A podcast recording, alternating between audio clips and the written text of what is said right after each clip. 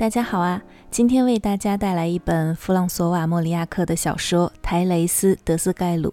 这是一本一百年前的法国潘金莲的故事，也是世世代代困于无爱婚姻中、渴望自由、寻求自我的无数女人的故事。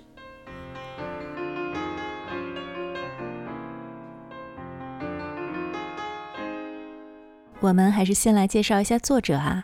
弗朗索瓦·莫里亚克呢，在国内不算特别有名。从2021年开始到今年，任天乌鲁斯重版了他的几部最有名的作品，包括《爱的荒漠》、《给麻风病人的吻》、《蛇节》，还有今年年初出版的《台雷斯·德斯盖鲁》。但我看豆瓣上每一本的阅读量都不是特别的高，也就一千出头的样子。再往前呢，就更少了。嗯，大概十多年前，上海文艺出过他的几本书，阅读量都不过千。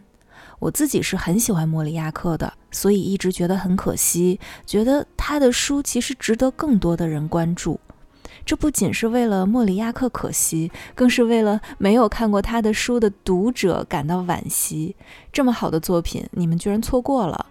所以呢，我今天要吆喝一句。所有今天听到这期节目的朋友们，欢迎在小宇宙的评论区留言。两周后，我会选一条点赞最多的评论，然后送出一本我们今天聊的这个《台雷斯·德斯盖鲁》。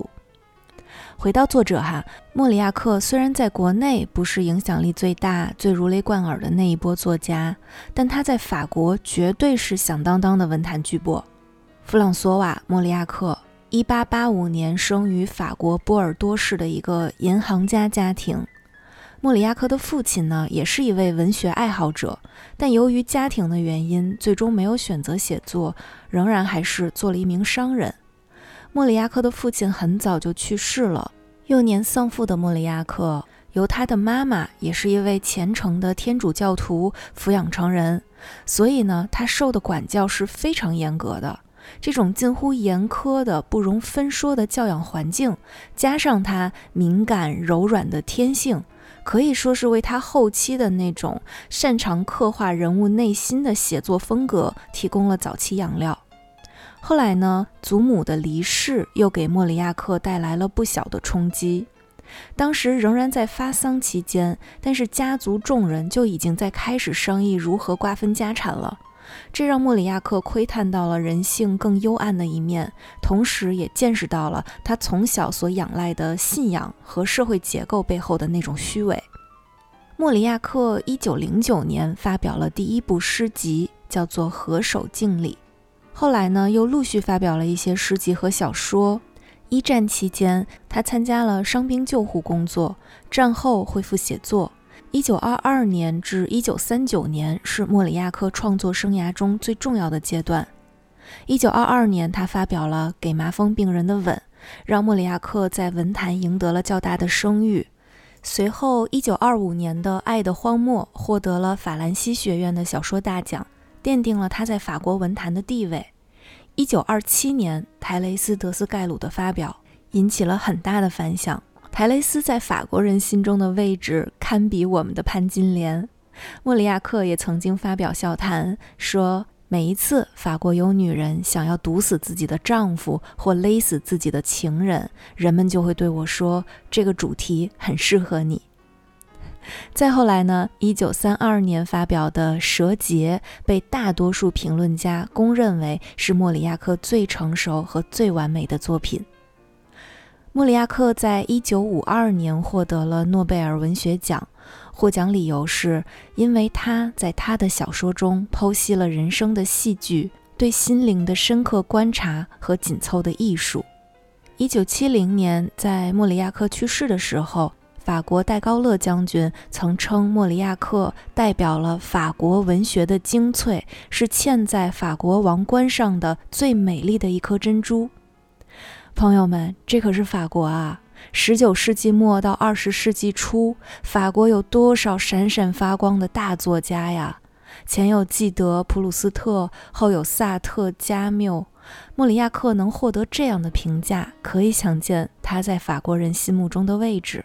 我很喜欢“法国王冠上的珍珠”这个形容，在莫里亚克一生长达六十年的创作生涯中，写了一百多卷各种题材的作品，其中有小说、诗集、剧作、政论、传记等等。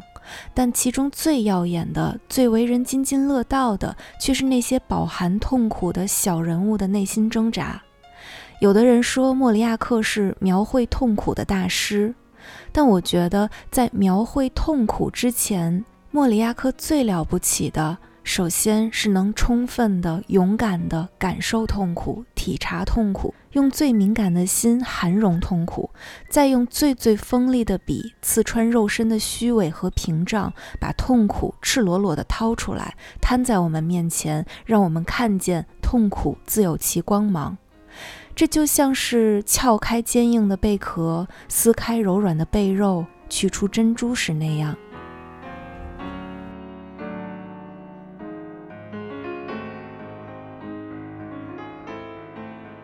我们回到《泰雷斯·德斯盖鲁》这本书啊，其实情节很简单，就是讲少妇泰雷斯杀夫未遂的故事。整本书呢是一个双线叙事的结构，一条线是现在，泰雷斯刚刚被法庭宣判无罪，准备回家；另一条线是泰雷斯在回程路上的回忆。他一边辗转于各种交通工具之间，有马车啊、火车啊等等，然后呢，一边思考她的生活，以及等她回到家见到自己的丈夫，应该如何向他解释这一切。所以，整个阅读的过程呢，是一种谜底逐渐被揭开的感觉。随着台雷斯离家越来越近，我们对她的生活、对她的过往、她的婚姻，以及她为什么要给自己的丈夫下毒，所有这些画面都越来越清晰。同时呢，我们也会越来越紧张，会随着时间的推移，台雷斯和家的距离的缩短，担心她接下来见到丈夫之后会发生些什么，担心这个女人接下来该怎么活下去。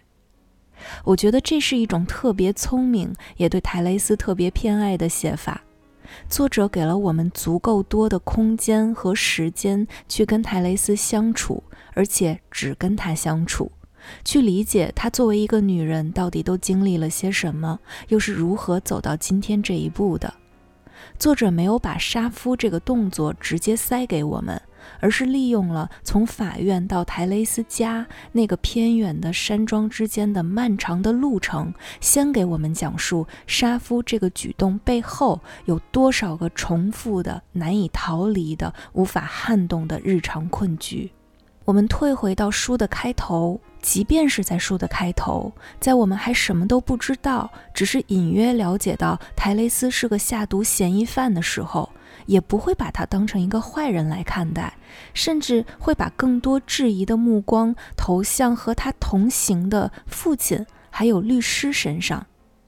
对比一下三个人之间的互动啊，就能立刻发现，在这个故事中，谁强谁弱，谁是处于安排者、主导者的位置上，谁又是在被安排、被漠视，一目了然。泰雷斯走下法庭湿漉漉的台阶，他的父亲本该是最亲近的人，却连看都没有看他，只是跟律师俩人压低了嗓门在商量，说这场官司已经撤诉了，没有问题了，也不会再影响父亲在参议院的选举了。三个人一路走，父亲和律师在前面窃窃私语，泰雷斯在后面默默地跟着，没有人理他。只是把它当做一个麻烦，一个要被解决的问题。所以呢，在台雷斯的回忆还没有开始之前，当我们还没有进入到台雷斯的视角，只是作为局外人把狐疑的目光投向这三个人的时候，就已经能够隐约感受到台雷斯的杀夫远不止杀夫而已，她想逃离的困局也远不止丈夫和婚姻而已。而无论是在一百年前的台雷斯的时代，还是在一百年后的今天，被安排的命运、被粉饰的女儿、妻子和母亲的角色，也仍然在围困着无数的女人。台雷斯家很有钱，有大片的松林和巨大的宅院。当然啦，一开始我没有提到泰雷斯的父亲要参加参议院选举，所以大概也能知道他们家的条件差不了。他们家族呢，发源于一个偏僻的边寨，叫做阿尔热卢斯，不折不扣，可堪称大地的尽头。我们都知道啊，通常来说，越偏僻的地方，人们的思想就越狭隘，观念也就越固化。泰雷斯呢，就是在这样的家族长大的。平时和家人住在镇上，每年七月回到阿尔热卢斯的老宅中度假。泰雷斯很喜欢回到老宅，因为在那里可以和邻居家的安娜一起玩耍。安娜是贝尔纳的妹妹，泰雷斯后来嫁给了贝尔纳，所以安娜也是泰雷斯未来的小姑子。两个少女作伴的时光总是快乐而且宁静的。用泰雷斯的话说，就是她当时并不晓得。这么欢愉的灼光将会是他在这个世界上绝无仅有的幸福。但其实呢，安娜和泰雷斯并不是同类人，也没有什么相同的兴趣爱好。安娜讨厌读书，只喜欢缝纫、聒噪和嬉笑，对于什么事情都没有任何看法。而泰雷斯唯一的爱好就是读书，无论保罗·德科克的小说，还是《周易漫谈》领馆的历史。任何一本书都能够令他如饥似渴。我们都知道，在那个年代，阅读总有改变女人一生的力量。这种力量可能是重塑，也可能是毁灭。台雷斯家很有钱，所以呢，她被顺理成章地安排嫁给同样家世显赫的贝尔纳德斯盖鲁。当地人都觉得他们俩很般配。就好像他们两家的房子注定要合二为一似的。两个年轻人对此也没有什么意见。泰雷斯觉得贝尔纳看起来比大部分男人更有教养，但也就仅此而已。那个时候的泰雷斯对婚姻还怀有一丝向往。首先，他对贝尔纳的两千公顷地产并非无动于衷。对于能够掌控一大片广袤的森林，对他而言无疑是具有诱惑力的。但这并非重点，最重要的是一种急于向既定角色归位的情绪。书中是这样写的：支配泰雷斯的，或许是比他此刻正在揭示的力量更隐晦的一种情感。或许他想从婚姻中寻找一处庇护的港湾，而不是掌握和拥有地产。将他推向婚姻的，难道不是某种惊慌的情绪？这个现实的女孩，这个喜欢持家的孩子，她急于归队，急于找到自己固定的位置。她想避开她自己也说不上来是什么的某种危险，并渴望得到心安。订婚期间，他表现出前所未有的理智，这意味着他将自己嵌入了家庭的堡垒，他驻扎了下来，他走进了秩序，他得到了救赎。我不知道女生朋友们有没有过这样的时刻，就是要不干脆嫁人算了，不是那种遇到了人生挚爱觉得非嫁不可的家人，而是在觉得累了。支棱不动了，想要躺平的时候，脑海中蹦出来的那一句“要不嫁人算了”，这种嫁人算了的心情，就和台雷斯是一模一样的。嫁人意味着你无需再寻找出路，无需再独自面对一切，无需再一点一点塑造自己的生活，却毫无法门可依。嫁人意味着归队，意味着从此出演一本早已写好的剧本。过一种合辙的人生，这个选择，尤其是在感到疲惫的时候，实在是太有吸引力了，甚至几乎是一种对于女人的特有的奖赏。但是很可惜，我们刚才也说过，泰雷斯是一个读书的女人，读书就像给女人开了天眼，他看到了书中描绘的世界的另一种样子，也看到了字里行间中属于自我的那个部分。简单来说，就是普通的婚姻生活。做一个乡下贵妇，泰雷斯是不可能感到满足的。在婚礼的当天，泰雷斯就觉得不对劲了。书中写道：婚礼这一天令人窒息，在圣克莱尔教堂里，妇女们的聒噪声盖过了残喘的风琴声。她们身上的体味盖过了炉香的气息。直到这一天，泰雷斯才意识到迷失了自我。他梦游般走进笼子，当笼门咣啷一声沉重地关上时，这个可怜的孩子才幡然醒来。或许在此刻，泰雷斯才直观地感受到，那些聒噪的妇女们就是未来的他，就是他急于归位的角色。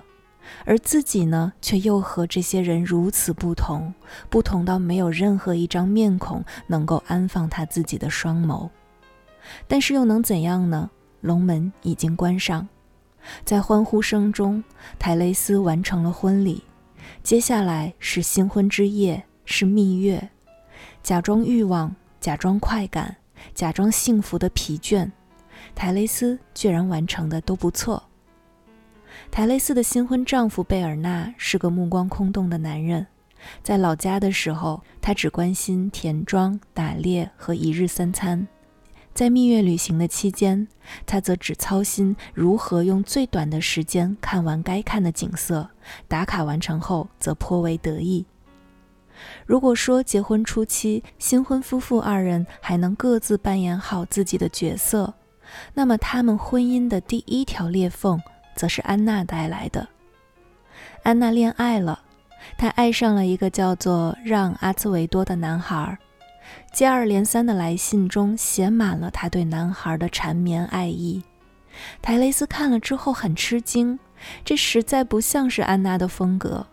在他眼里，安娜是个修道院长大的、思想僵化的孩子，是不可能会发出这样细腻的而又充满激情的感慨的。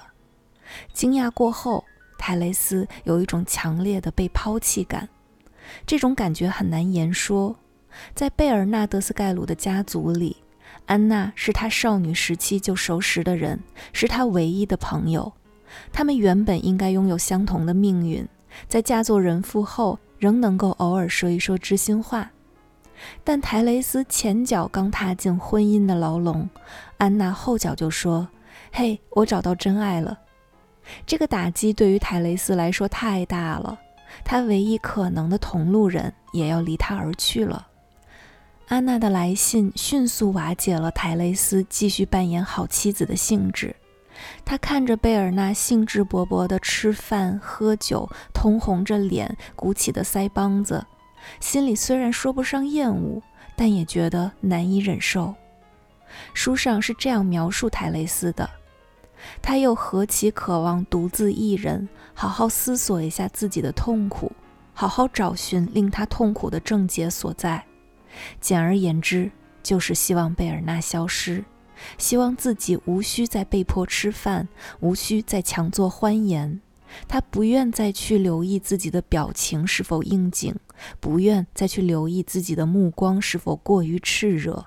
只希望能够自由地凝神和审视这份神秘而绝望的感受。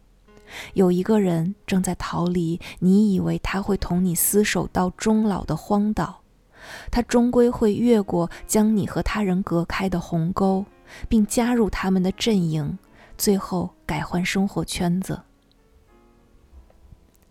不过呢，安娜的家人是肯定不会允许她嫁给让阿茨维多的。原因很简单，阿茨维多是犹太人，而当地因为莫名其妙的种族歧视，认为犹太人都带有肺结核的病毒。泰雷斯因为和安娜关系好，而且本身人又聪明，所以贝尔纳一家就希望泰雷斯可以劝一劝安娜，平息这场风波。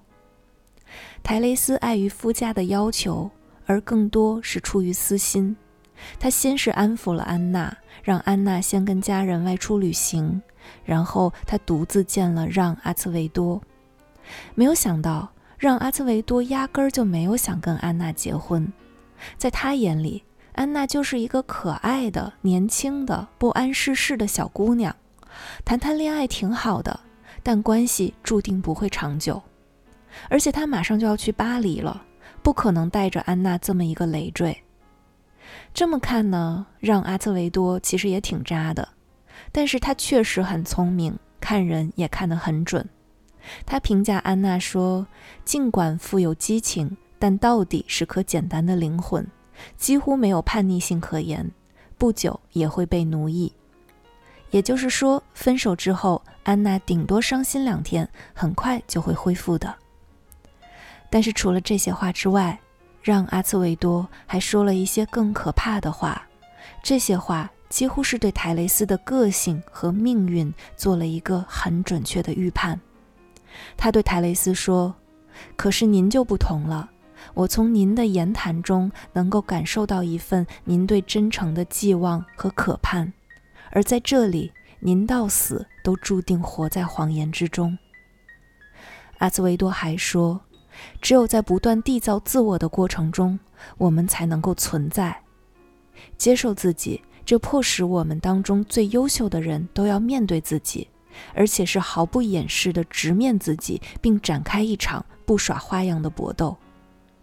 让阿兹维多看穿了泰雷斯，又或许是他点醒了泰雷斯。泰雷斯反复咀嚼他的话，反复品味着“做自己”这几个字的力量。然而这个时候，泰雷斯的身体已经有了更牢固的枷锁，她怀孕了。都说女人怀孕后，荷尔蒙会唤醒女人的母性，让她更安于现状，安于妻子和母亲的身份。但这种一厢情愿的说法，在泰雷斯这里完全不成立。相反，泰雷斯怀孕之后，她更加认清了夫家的嘴脸和自己的处境。在泰雷斯看来，他们家视我为一尊圣瓶，视我为盛有他们血脉的器皿。但毫无疑问，必要时他们会为了这个胚子把我打碎。我正在失去我个人的存在感，我不过是根葡萄藤蔓而已。对他们全家而言，挂在我肚子里的果子。才是唯一重要的东西。台雷斯生下女儿之后，事情仍然没有出现转圜。在泰雷斯生命的这一刻，他感到自己和女儿以及其余一切都不相干。众多的人、事、他自己的身体乃至他的精神，在他看来都不过是一道渗井和一团悬于他身体之外的水汽。在这片虚无中，只有贝尔纳。才是令人厌恶的真实存在。泰雷斯始终在思考，要如何逃脱他，逃脱这个世界，逃脱之后自己又能去哪儿？终于，在一个很平常的一天，一家人正在吃午餐，贝尔纳和客人正在聊远处的一场火灾。贝尔纳一边专注地听着火灾的消息。一边把福乐氏参剂滴入水中，而且一不小心就滴了双倍的剂量。参其实就是砒霜，我们现在知道参是有毒的，但是在那个年代，参被认为是一种保健品，只是服用的剂量需要严格控制。泰雷斯看见贝尔纳滴多了，但是他没有提醒。贝尔纳当夜疯狂呕吐。泰雷斯冷眼旁观，什么都没有说。再后来，泰雷斯会趁着贝尔纳来到饭厅之前，先往他的杯子里滴几滴福乐氏参剂，甚至有一次，他篡改了贝尔纳的药方，以希望可以得到更多的毒药。到这里呢，泰雷斯企图杀夫的动作全部完成。在众多文学作品中，有无数被困在婚姻里的女人。我在读泰雷斯的时候，首先想到的就是安娜·卡列尼娜和包法利夫人。在这两本书中，安娜出轨了，遇到渣男，然后卧轨自杀；艾玛·包法利也是出轨了，也遇到渣男，然后服毒自杀。他们的选择都是类似的。如果这个男人不行，那就从其他男人那里寻找幸福；如果其他男人也给不了幸福，那就自杀。就好像是女人总得在一个又一个男人之间做出选择，如果没有那个合适的男人出现，那么自我的存在也就没有意义了。但泰雷斯不一样，他甚至比潘金莲更勇敢。潘金莲也是在遇见西门庆之后才毒死武大郎的，但泰雷斯却敢在还没有出现下一个可以接盘的男人之前，就决定要毁掉现在的生活，而且他毁灭的方式不是自枪，而是杀夫。从选择下一个男人到选择直接毁灭，从选择自枪到选择杀夫，泰雷斯表现出了一种更果敢、更独立，也更具有现代性的女性的反叛力量。在这里，我不想用法律或道德的视角去批判泰雷斯，他当然是罪犯，这毫无疑问。但如果当所有的法律和道德原本就不是为了女人的福祉而设立的，我们又凭什么要求泰雷斯在遵纪守法、维护公序良俗的同时，又可以为自己奋起反抗呢？苏珊·桑塔格曾经说过：“女性必须去寻求权利。”我认为女性的解放不仅是拥有平等权利的问题，女性还应该拥有平等的权利。这里出现了三个权利哈，第一个和第三个权利是力量的力，就是 power，而第二个平等权利的那个权利是 right，所以呃。比较直观一点来听的话，其实就是女性必须去寻求 power。我认为女性的解放不仅是拥有平等 right 的问题，女性还应该拥有平等的 power。我对这句话的理解是，权利 right 是在现有父权制社会中形成的，它是在男女不平等的基础上建立起来的，它本身就是为男性服务的。因此，女性想要拥有平等的 right。并不代表公平，而女性只有拥有更多的 power，才有可能撼动社会结构，重塑真正公平正义的权力关系。而台雷斯的杀夫，则是在家庭结构之中，从既定权力中无法获得理想生活的一次绝地反击，是一场关于 power 的无可奈何的争夺。但是事情往另外一个方向发展了。首先，贝尔纳并没有死，而泰雷斯篡改药方的事情败露了。当贝尔纳的家庭医生小心翼翼地向他透露泰雷斯企图对他实施谋杀的时候，贝尔纳的冷静为他赢得了不少好评。可是，保持冷静对他而言几乎不费吹灰之力。对于没有能力去爱的人而言，没有什么是真正严重的事情，因为贝尔纳心中无爱。所以他体会到的，便只有得知危险排除后升起的颤巍巍的喜悦而已。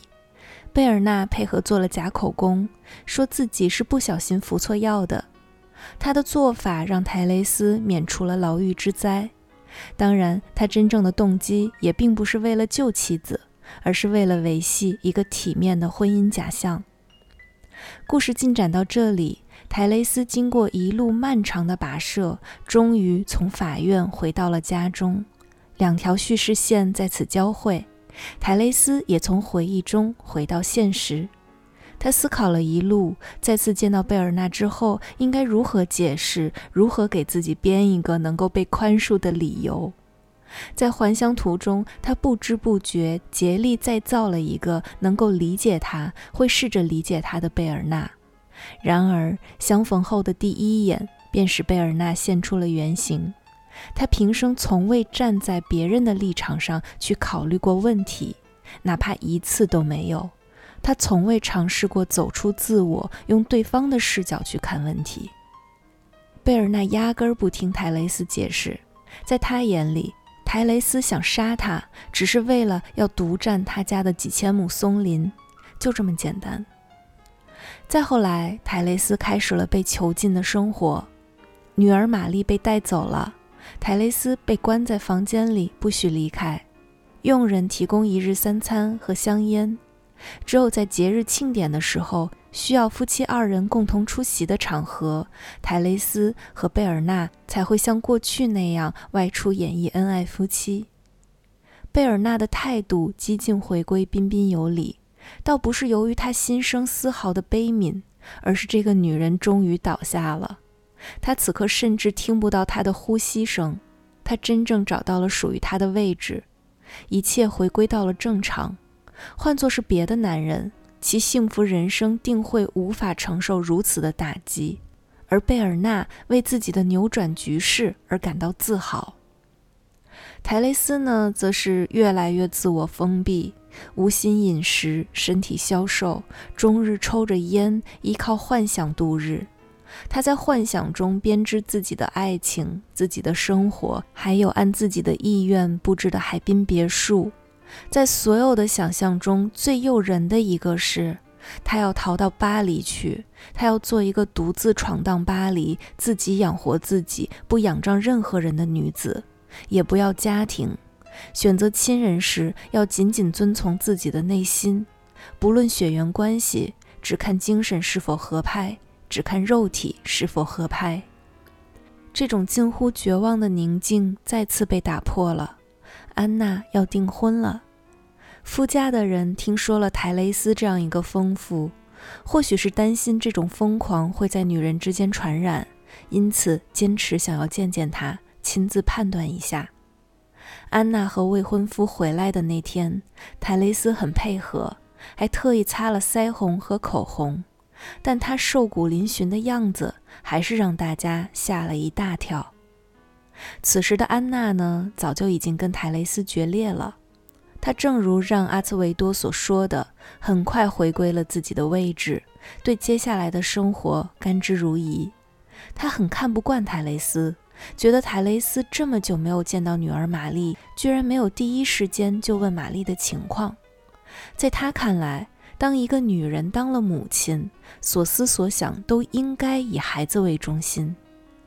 所以呢，我看到这里，心中很是疑惑：被囚禁的泰雷斯和即将拥有幸福婚姻的安娜，他们两人究竟谁更自由些呢？泰雷斯的消瘦让贝尔纳很担心，如果继续这样下去，泰雷斯大概活不了多久。于是，逐渐的，他开始允许泰雷斯下楼到餐厅吃饭，允许泰雷斯出门散步，直到最后，贝尔纳决定满足泰雷斯的愿望，让他去巴黎。贝尔纳的计划是，他和泰雷斯不离婚，也不分居。他们会向世人编造一个健康方面的理由，比如只有在旅行的时候，泰雷斯才会觉得健康，并且呢，贝尔纳会在每年万圣节的时候把卖树脂的钱给到泰雷斯。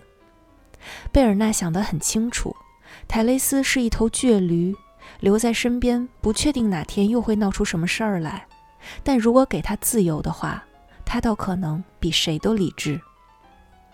很有意思的是，夫妻二人商量好之后，关系居然缓和了下来。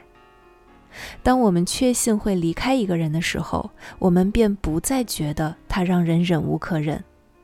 泰雷斯对于贝尔纳的感觉就是这样，而贝尔纳呢，当他终于要把泰雷斯放走时，也惊奇地发现这个女人的言谈举止竟然如此有趣。可以说，在这个即将分别的时刻。他们俩的灵魂比此前婚姻中的每一刻都更为接近，连贝尔纳的家庭医生都很疑惑。他对自己的妻子说：“怪就怪在他们又丝毫不像是在演戏。”泰雷斯终于去了巴黎，他坐在皇家路那个他在梦中光顾过的餐厅中用了餐，想起阿尔热卢斯的大片松林。书中在这一段写得非常精彩。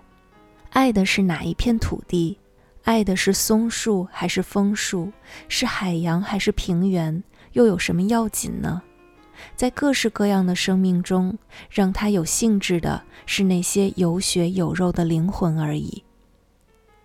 泰雷斯呷了几口酒，抽了许多烟，她像个得了制服的女人一般，独自笑出声来。